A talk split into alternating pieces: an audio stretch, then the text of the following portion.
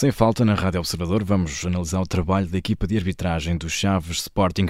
Os Leões venceram o encontro por 3-2. Boa noite, Pedro Henriques. Começamos aqui no minuto 7 com um penalti assinalado a favor do Sporting. O que dizer?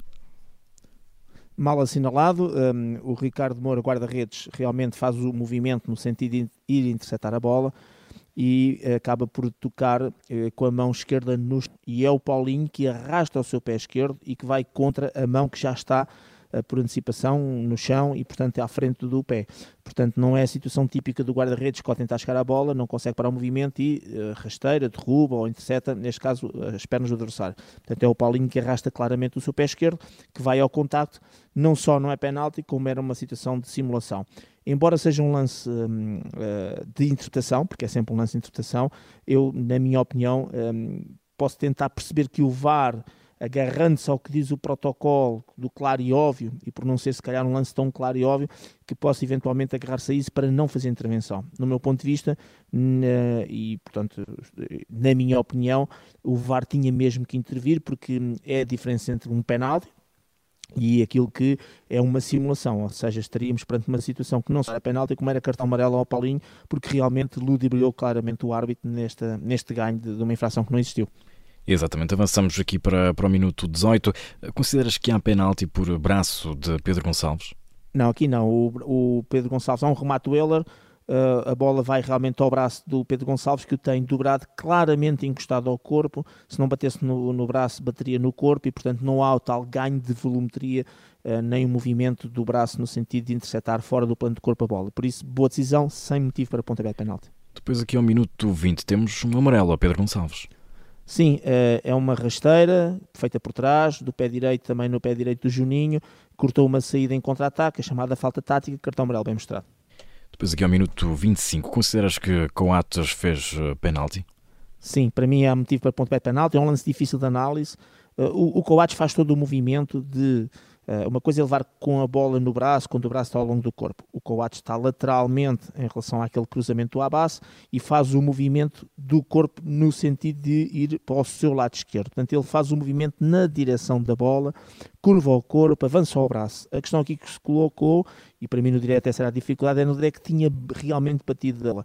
E depois com as imagens paradas, e deu para perceber, até porque o Coates tem braçadeira, e isso até facilitou, percebe-se que a bola bateu abaixo da braçadeira.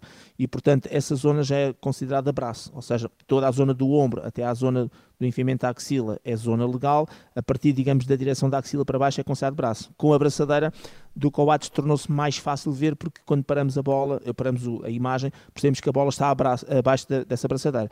E, portanto, há ganho de volumetria, mas há sobretudo um movimento do corpo e uma interseção com o braço da bola, que foi claramente, portanto, é, é a situação de braço na direção da bola e, portanto, ficou aqui um pontapé de penalti por assinalar e, para mim, também mais um lance que muito difícil para o árbitro, mas que era de intervenção clara do VAR. Avançamos agora para, para o minuto 45 e tivemos aqui um gol anulado aos Chaves por, por fora de jogo. Pedro, consideras que esta decisão do árbitro foi, foi boa? Sim, é o momento do passe de, do Sila para o Abbas. É, é mais de um metro em fora de jogo, depois eh, são 104 centímetros. Quem marcou depois o gol é o Weller, mas o que conta não é, portanto, é, digamos, o Sila para o Abbas, o Abbas depois faz, a, digamos, a assistência para o Weller. E aí, bem, está claramente adiantado, fora de jogo, gol bem anulado ao, ao, ao Chaves. Depois aqui já na, na, segunda parte, ao minuto 46, eh, consideras que faltou mostrar um cartão amarelo ao Euler? Sim, porque é uma situação até entre o limite entre o amarelo e o vermelho. Um, enfim, se fôssemos analisar com mais pormenor, estamos um bocadinho na era dos pisões e temos discutido muito essa questão dos pisões. Eu continuo a dizer que, tecnicamente, os pisões são todos punidos com um direto, quando pedidos na área são penaltis, mas depois, aquilo que faz a diferença entre não ser nada disciplinarmente, ser amarelo ou ser vermelho, tem diversos fatores, eh, desde a velocidade, a impetuosidade, a malícia, se é de perto, se é de longe, a zona de contacto. Ele tem ele é pisado ali entre o pé e o tornozelo, tem o pé assente no chão, o, portanto, o que invalida mais aquela situação de pôr em risco a segurança ou a integridade física. Dói, obviamente que sim, pode, pode, digamos, provocar dor e aleijar, mas não provoca a situação de pôr em risco a segurança ou a integridade física. Ou seja, isto prevê-se é quando aquelas entradas realmente muito duras, muito violentas, que podem ou não dar, ter ou não consequência, mas são entradas feitas ao tendão daquilo, aos joelhos, a, a meio da perna, etc. Não é o caso, é uma situação em que ele tenta chegar a bola, não consegue, pisar o adversário, o árbitro não assinalou nem falta, nem, nem e obviamente se não se uma falta não deu qualquer cartão, mas era situação para direto e cartão amarelo. E depois, ao minuto 51, temos um cartão amarelo mostrado a Sandro Cruz.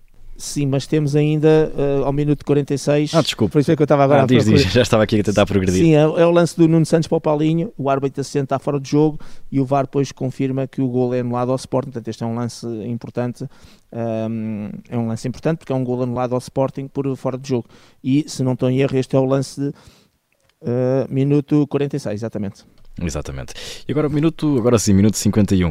Exato. Uh, temos aqui um cartão amarelo mostrado a Sandro Cruz. Sim, é sobre o Trincão, uma obstrução à entrada da área, corta um ataque prometedor um, e, portanto, se o Trincão se passasse ia com algum perigo para dentro da área e, portanto, cartão amarelo bem mostrado. Depois, ao minuto 55, temos um golo anulado ao Sporting por, por fora de jogo. O que dizer? 12 centímetros, mais uma assistência no Santos para Paulinho. Um, portanto, e é no momento do passo no Santos para o Paulinho que está a análise fora de jogo. Estes são lances, como eu disse no direto, muito difíceis de analisar eh, porque eh, como estes estádios têm as, as, bancadas mais baixas, as câmaras fora de jogo não são colocadas de forma alta, como temos em estádios como o do Sport, do Benfica, do Porto, etc. E, portanto, para nós, em termos televisivos, é mesmo confiar na, nas linhas de fora de jogo e na, e na, ajuda que o VAR dá nestes casos, e, portanto, depois confirmou-se que realmente o, o gol anulado pelo VAR foi por 12 centímetros e, portanto, aceitamos como boa decisão. Depois aqui ao minuto 68, um amarelo ou o guarde? Sim, eh, atropelou este termo não é técnico, mas pronto, atropelou completamente o Euler, uma carga que fez com que uh, o jogador do, do Chaves não conseguisse, digamos, aquilo que queria, que era sair com algum perigo ali depois da, da linha de meio campo e por isso cartão amarelo bem mostrado. Depois aqui ao minuto 70, consideras que o golo do Sporting foi legal? Sim, mais um lance em que ficámos com dúvidas na altura, porque ali a sair do meio campo, a questão estava no Paulinho, eh, que também a bola foi cruzada para o Paulinho e a dúvida estava se realmente o Paulinho estaria ou não em posição correta. Sim, eh, o VAR depois confirmou que estava e depois, eh, quando o Nuno Santos faz o gol, propriamente dito, o Pedro Gonçalves está em fora de jogo posicional, mas não tem qualquer impacto na visão do Rodrigo Moura do guarda-redes e por isso, resumindo e concluindo, o fora de jogo posicional do Pedro Gonçalves sem impacto não conta e o Paulinho saiu de posição legal, a partir daí gol legal do Sporting. Depois aqui ao minuto 84 temos um penalti de Habib sobre, sobre o Pote. O que tens aqui a dizer? Sim, claro. É, o Pedro Gonçalves ganha, está na frente, entra na área e o Habib vem por trás e carrega completamente com o braço e com o corpo uh, o jogador do Sporting, pontapé de penalti bem assinalado.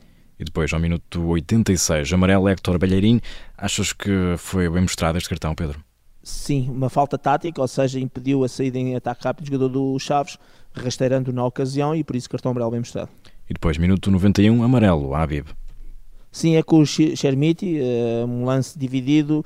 Uh, eles estavam ali, um a, a, segurar a bola, o outro a tentar tirar-lhe a bola, e depois, no meio daquilo tudo, o Habib tem ali um comportamento desportivo incorreto e empurra completamente o jogador do Sporting, uh, já sem qualquer interesse de disputar a bola, e portanto, este, este comportamento incorreto foi bem sancionado com cartão amarelo.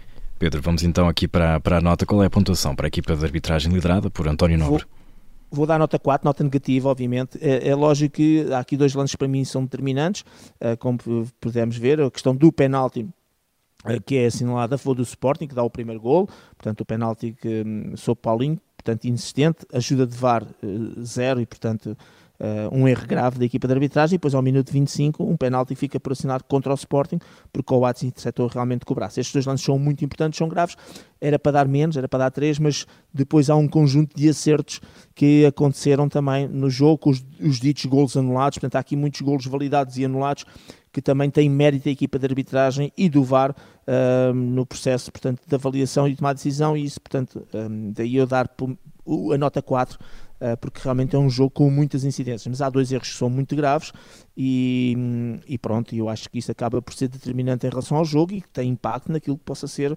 inclusive, a vitória do Sporting e o resultado. Né? É só relembrar que é o penalti que dá 1 a 0 e um penalti que não é assinado contra o Sporting e poderia eventualmente dar gol.